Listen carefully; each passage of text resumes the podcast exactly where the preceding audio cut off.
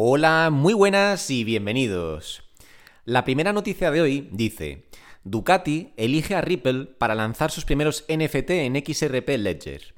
Muy interesante esto porque mira que ha habido empresas, por lo menos os he traído ya varias noticias de empresas que deciden lanzar sus colecciones de NFTs, empresas de fuera del mercado de las criptomonedas o de fuera del mercado blockchain, o de la industria blockchain, mejor dicho, que deciden sacar sus, colecciones de NFTs, pero eh, por lo menos que yo recuerde, jamás había escuchado una empresa que lanzara, que decidiera lanzar su colección de NFT en la red de XRP. Me ha parecido muy interesante porque es la primera vez, por lo menos que yo recuerde, que una empresa lanza algo en la red de, bueno, pues de Ripple, ¿no? La empresa de, detrás del token XRP que es un token que funciona estupendamente. O sea, eh, por si os sirve de algo, em, yo ya sabéis que empecé a finales de 2017 en el, mercado de las criptomonedas. Y al principio, em, Binance, pues bueno, para empezar, que no sé si existía, pero si existía, Binance durante los primeros años no tenía conexión directa con el banco. Entonces no podíamos hacer como hacemos hoy en día de directamente pasar dinero de nuestra cuenta bancaria a Binance. Eh, en su día, por ejemplo, yo tenía que utilizar Coinbase con Coinbase pasaba dinero de mi banco a, Coinbase y en Coinbase eh, convertía ese dinero en alguna criptomoneda. Al principio, por ejemplo, compraba Ethereum y luego ya lo mandaba a otras plataformas, como podía ser, por ejemplo, Binance o cualquier otra, y luego ya compraba la criptomoneda que quería comprar. Eh, sin embargo, con el tiempo, em, empecé a utilizar XRP y no fue al mucho tiempo, fue a los pocos meses, empecé a utilizar XRP y desde entonces siempre he seguido ese proceso porque es la que funcionaba más rápida de todas. Es una criptomoneda que funciona realmente bien. Bueno, la red de XRP funciona realmente bien, es rapidísima y tiene unas comisiones bajísimas. Entonces, bueno, como dato curioso, deciros que eso, que es una red que funciona muy bien, entonces tiene sentido que Ducati eh, decida lanzar sus NFTs en esta red. Pero bueno, vamos a ver qué dice la noticia. Y dice, la colección se lanzará el miércoles de esta semana y se distribuirá de forma gratuita a los fanáticos. Ducati había anunciado por primera vez los lazos con Ripple en 2022. Ducati lanzará sus primeros NFTs esta semana utilizando XRP Ledger. La marca de motocicletas había anunciado la iniciativa en alianza con Ripple en 2022. La noticia representa un nuevo respaldo institucional para Ripple. Pues sí, una empresa más que, bueno, pues que crean lazos con la ya grandísima eh, Ripple, que como sabéis, ya os lo he dicho aquí varias veces, es una empresa enorme, es la empresa quizás, por no decir que seguramente, sea la empresa más fuerte de todo el sector cripto, porque es una empresa enorme que directamente está a otro nivel y está tratando con instituciones financieras, bancos, etc. Y bueno, pues ahora se suma otro titán, como es Ducati, que es una empresa bastante reconocida mundialmente, se suma también a trabajar con Ripple o por lo menos a lanzar un proyecto NFT, perdón que me quedo sin voz, un proyecto NFT en la, en la red de XRP. Y eh, tenemos aquí unos comentarios del CEO que dice, también representa una oportunidad para conocer y darnos a conocer a una nueva comunidad de entusiastas de NFT, dándoles la oportunidad de vivir experiencias únicas al estilo Ducati y coleccionar los activos digitales que desarrollaremos exclusivamente para esta nueva dimensión de la marca. Vale, bueno, pues oye, muy interesante. Bien por Ducati, bien por Ripple también, que tienen un nuevo, bueno, una nueva empresa, mm, bueno, trabajando con su red, lo cual les da más credibilidad, así que bueno, bien. Lo dicho, no sé por qué más empresas no utilizan la red de XRP, porque es una, es una red que desde mi punto de vista es de las más eficientes.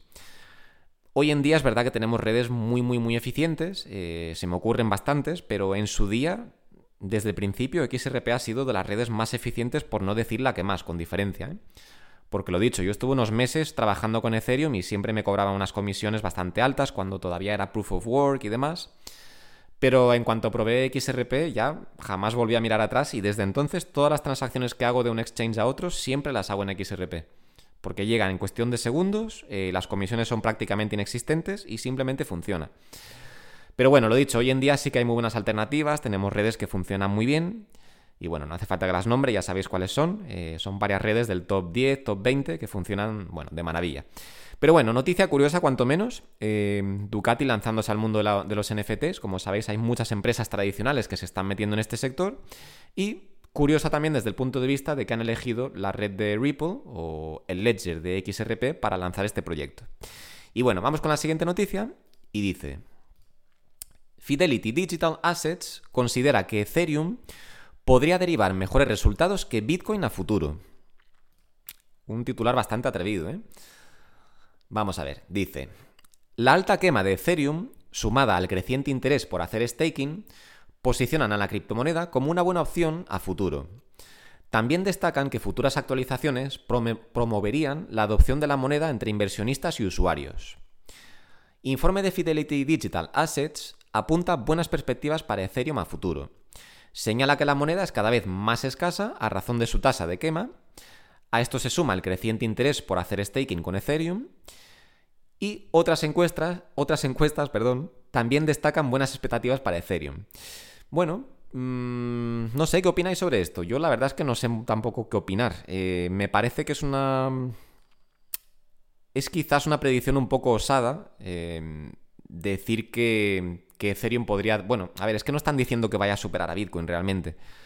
Lo que están diciendo es que podría derivar mejores resultados que Bitcoin. O sea, entiendo como inversión. Bueno, pues eso no es muy difícil porque Bitcoin yo creo que va a seguir siendo la número uno, porque ya se ha ganado ese puesto. O sea, Bitcoin, aparte de que es la red precursora de todo lo demás, todo lo demás no existiría sin la creación de Bitcoin, y ya por eso se le debe un respeto especial.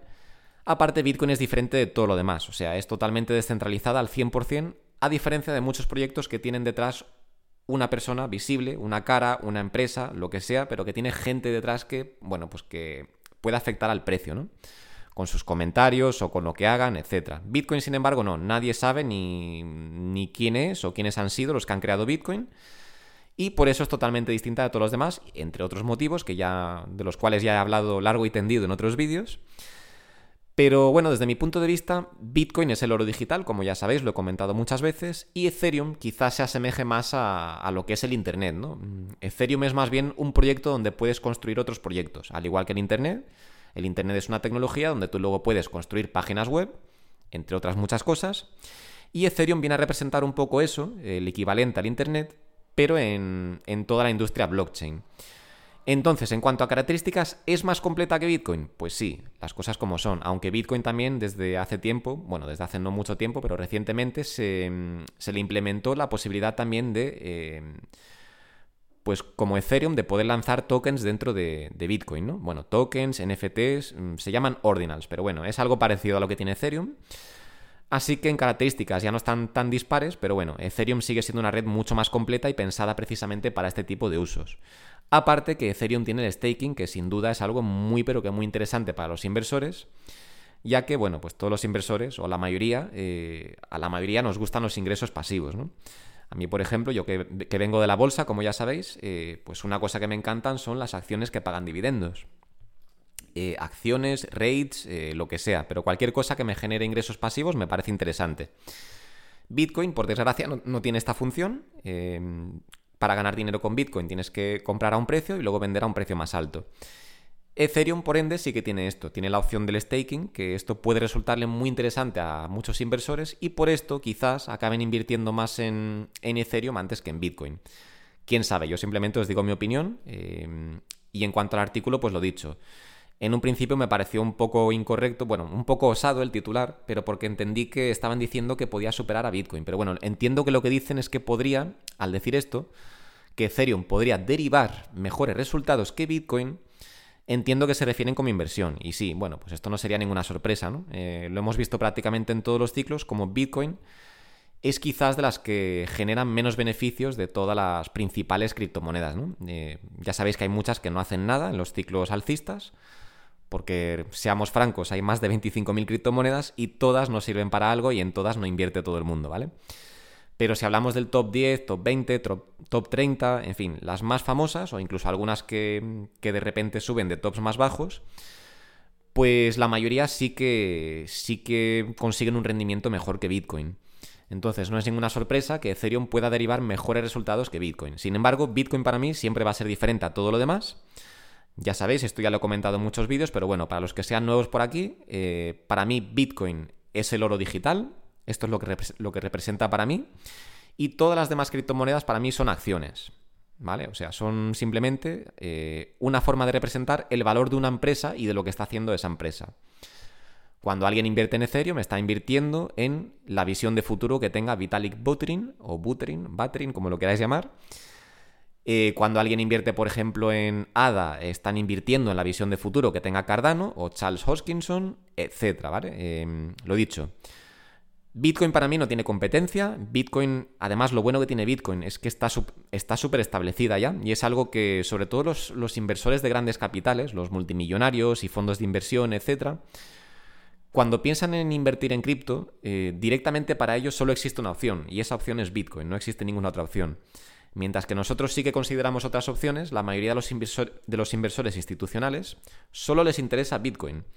Alguno que otro quizás diversifica un poco entre Bitcoin y Ethereum, otros entre Bitcoin, Ethereum y alguna que otra más. Pero creedme que la mayor parte del capital va todo directamente a Bitcoin. Esto es lo que quieren las instituciones, esto es lo que quieren los grandes capitales y lo único que quieren es Bitcoin, no les interesa ninguna de las otras criptomonedas. Entiendo que porque tienen un poco esa visión que tengo yo de que Bitcoin es diferente a todo lo demás, que Bitcoin es el oro digital y lo demás son como acciones. En fin, em, ¿qué más quiero comentar aquí? Entonces, eh, Bitcoin no tiene competencia, pero Ethereum, aunque tiene más características o mejores características que Bitcoin, a efectos prácticos, Ethereum sí que tiene un gran problema y es que tiene una gran competencia. ¿vale? Hay un montón de proyectos que intentan desbancar a Ethereum como la líder de, los smart contracts.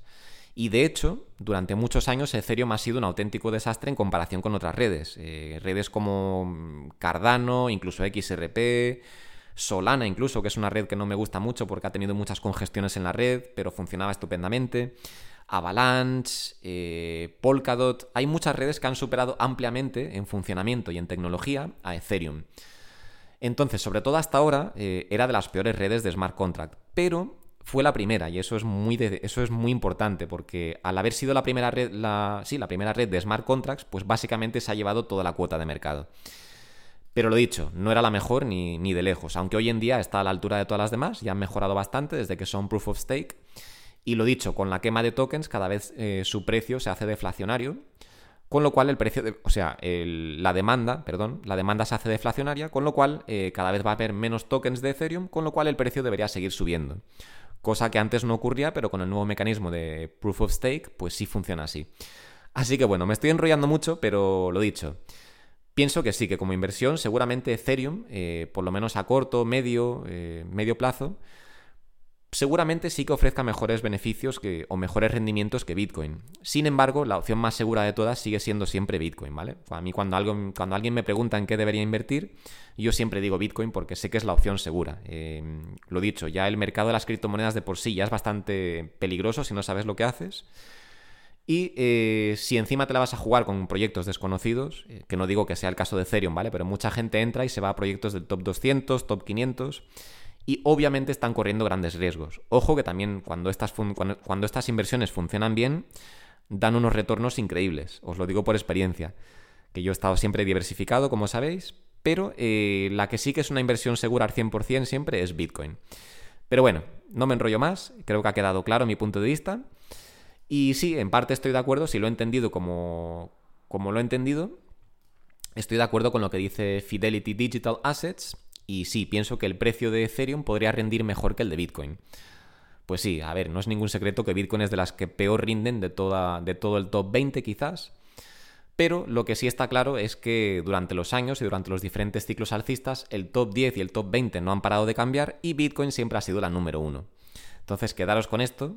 Bitcoin es segura en ese sentido porque siempre es la número uno mientras que otros proyectos pueden dar mejor resultado. Por ejemplo, Cardano en el último ciclo alcista dio muchísimo mejor rendimiento que Bitcoin, pero Cardano va subiendo, va bajando y Bitcoin siempre está en el número uno, ¿vale? Entonces eso es lo que quiero que, quede claro, que sí que hay mejores oportunidades, pero que Bitcoin es desde mi punto de vista la más segura. Pero bueno, esto no es un consejo de inversión, ni mucho menos, cada uno que haga lo que crea oportuno. Y bueno, vamos con la siguiente noticia y dice, congresista Warren Davidson o Warren Davidson, se debe prohibir, dice, se debe prohibir y criminalizar cualquier esfuerzo por diseñar una CBDC. Las CBDCs, como sabéis, son las, bueno, pues las monedas que quieren lanzar los gobiernos, ¿vale? Esto es algo que se lleva hablando mucho tiempo ya. Y bueno, el artículo dice, según el congresista Davidson, un dólar digital atenta contra las libertades financieras y los derechos de los residentes estadounidenses por lo que no cumple con las condiciones que debería tener el dinero sólido. Según Davidson, las iniciativas para una CBDC deberían ser prohibidas y criminalizadas. Wow, tiene una visión bastante radical, ¿eh? Y me gusta, porque en parte tiene razón. Y dice, asegura que una CBDC atenta contra las libertades financieras de los estadounidenses. El congresista no es el único que se ha pronunciado en contra de los planes para crear un dólar digital. Pues sí, eh, sabéis que el tema de los CBDCs es muy controvertido. Hay gente que está a favor, gente que está en contra. Yo creo que hay mucha más gente que está en contra que a favor. A mí obviamente tampoco me gusta la idea de que controlen todo lo que hago, ni mucho menos. Es verdad que a mí tampoco me gusta el efectivo, yo llevo muchísimos años ya sin usar efectivo, intento no usarlo, a, menos que sea estrictamente necesario. Eh, pago siempre con el teléfono porque el efectivo la realidad es que es bastante sucio, es algo ya bastante arcaico, ¿no? Que tengamos que andar con billetes que han pasado por miles o millones de manos, o monedas que se han caído al suelo, han estado, yo qué sé, en la boca de los niños, lo que sea, ¿no? Me parece ya algo bastante, bueno, pues desfasado, pero sí, el CBDC quizás, o las CBDCs quizás no sean la opción más elegante, a nivel tecnológico, sí, es la mejor solución, pero claro, esto es otorgarle más, más poder a los gobiernos. Pero bueno, para los que crean que los gobiernos no tenían ese poder hasta que llegaron las CBDCs, bueno, pues deciros que sí, que el gobierno, bueno, los gobiernos, los bancos, etcétera, siempre han tenido el poder sobre el ciudadano, eh, ya sea con dinero moderno como las CBDCs o con el dinero antiguo, siempre han tenido el poder. Y se me vienen a la cabeza casos como por ejemplo el de Kanye West o incluso Andrew Tate, que son celebridades a las que, bueno, que son gente polémica, que hace declaraciones polémicas, y luego van los bancos y les congelan las cuentas o directamente se quedan con los fondos de sus cuentas, les cierran las cuentas, etc. Esto a mí me parece una auténtica vergüenza porque eh, opino que cada persona y sus actos debería separarse totalmente de lo que tenga en su banco. O sea, el banco está ahí para ofrecer un servicio y ya está, a menos que tú te pongas, yo que sé, a bombardear el banco, pues no tienen por qué cerrarte la cuenta. Tú puedes decir lo que quieras en las redes sociales y oye, si haces unos comentarios fuera de lugar o lo que sea, pues bueno, ya te caerá lo tuyo, pero el dinero no tienen por qué quitártelo. Ese dinero es tuyo, lo has ganado tú y lo dicho, a menos que seas que estés haciendo algo ilegal o lo que sea y, y las autoridades tengan que quedarse con ese dinero, aunque sea de forma temporal, para, o sea, para tenerlo como prueba o lo que sea, pues a menos que sea una situación de esas, no veo yo que tengan sentido o que tengan derecho a quitarte nada que sea tuyo. Entonces, desde, ese punto de vista, veo yo que los bancos son totalmente corruptos y siempre han tenido el poder de hacer eso. Eh, el ejemplo que doy siempre es que si Hacienda te quiere quitar dinero, ellos tienen acceso directamente a tu cuenta bancaria. Te pueden congelar la cuenta, te pueden directamente embargar el sueldo, lo que significa que en cuanto cobras ese dinero va a Hacienda. O sea que eso ya existe, esas formas de control ya existen, las CBDCs no van a cambiar eso. En fin, es mi punto de vista. Eh, opino que, por desgracia, aunque no nos guste, las CBDCs, bueno, pues son inevitables. Antes o después el sistema bancario va a tener que actualizarse porque es un dinosaurio. Y nos guste o no, pues parece que las CBDCs van a ser una forma de que se modernice, ¿no? En fin, no sé qué opináis sobre esto. Ah, que quede claro que a mí no me gustan las CBDCs, pero entiendo que es un mal necesario y bueno, pues que entiendo que antes o después van a llegar, nos gusten o no. Y bueno, el artículo dice, la moneda digital del Banco Central, o sea, las CBDCs, corrompe el dinero y lo convierte en una herramienta de coerción y control. El Congreso debe prohibir rápidamente y luego criminalizar cualquier esfuerzo por diseñar, construir, desarrollar, probar o establecer una CBDC. Estos son comentarios del tal Davidson. Bueno, pues, eh, oye, me alegro por este hombre porque está haciendo, o sea, en su puesto que tiene político, eh, está yendo contra el sistema, lo cual, bueno, pues merece bastante reconocimiento, ya que es algo bastante valiente. Y porque simplemente estando en su puesto, pues podría agachar la cabeza, eh, callarse lo que, sus opiniones y seguir a favor del sistema, ¿no? Ya que es el propio sistema el que le paga. Pero, oye, me parece bien que, que diga lo que, lo que se le pasa por la cabeza y que critique lo que crea que es incorrecto o que es injusto para el ciudadano. Así que bueno, bien por él. Pero lo dicho, pienso que por desgracia las CBDC son imparables.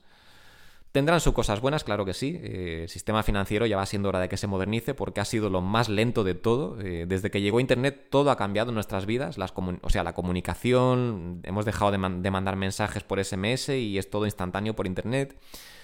Eh, la forma de consumir películas, música, eh, los periódicos que ahora son páginas web, todo ha cambiado por completo, pero lo que nunca había cambiado es el sistema financiero o el sistema bancario. lo cual pues es vergonzoso porque es un sistema arcaico, pero bueno. En fin, me estoy repitiendo, pero todo esto para deciros que, eh, bueno, pues que esto tendrá sus cosas buenas y sus cosas malas. Pero, nos guste o no, pienso que es algo inevitable, pero me parece bien que este hombre luche, por lo menos para que si esto al final es inevitable y acaba llegando, pues para intentar mantener a lo, bueno, pues a la gente poderosa a raya, pues en la medida de lo posible, ¿no? Está bien que haya alguien dentro del sistema que se oponga a todo esto, por lo menos para, bueno, pues para que no se pasen con las restricciones y, y bueno, pues todas esas cosas que hacen la gente en el poder, ¿no? Pero bueno, no me enrollo más. Eh... Sí, lo he dicho, creo que ya lo he explicado todo. Nada, eh, hasta aquí las noticias de hoy. Como siempre, muchas gracias por escucharme y nos vemos en el siguiente vídeo. Un saludo.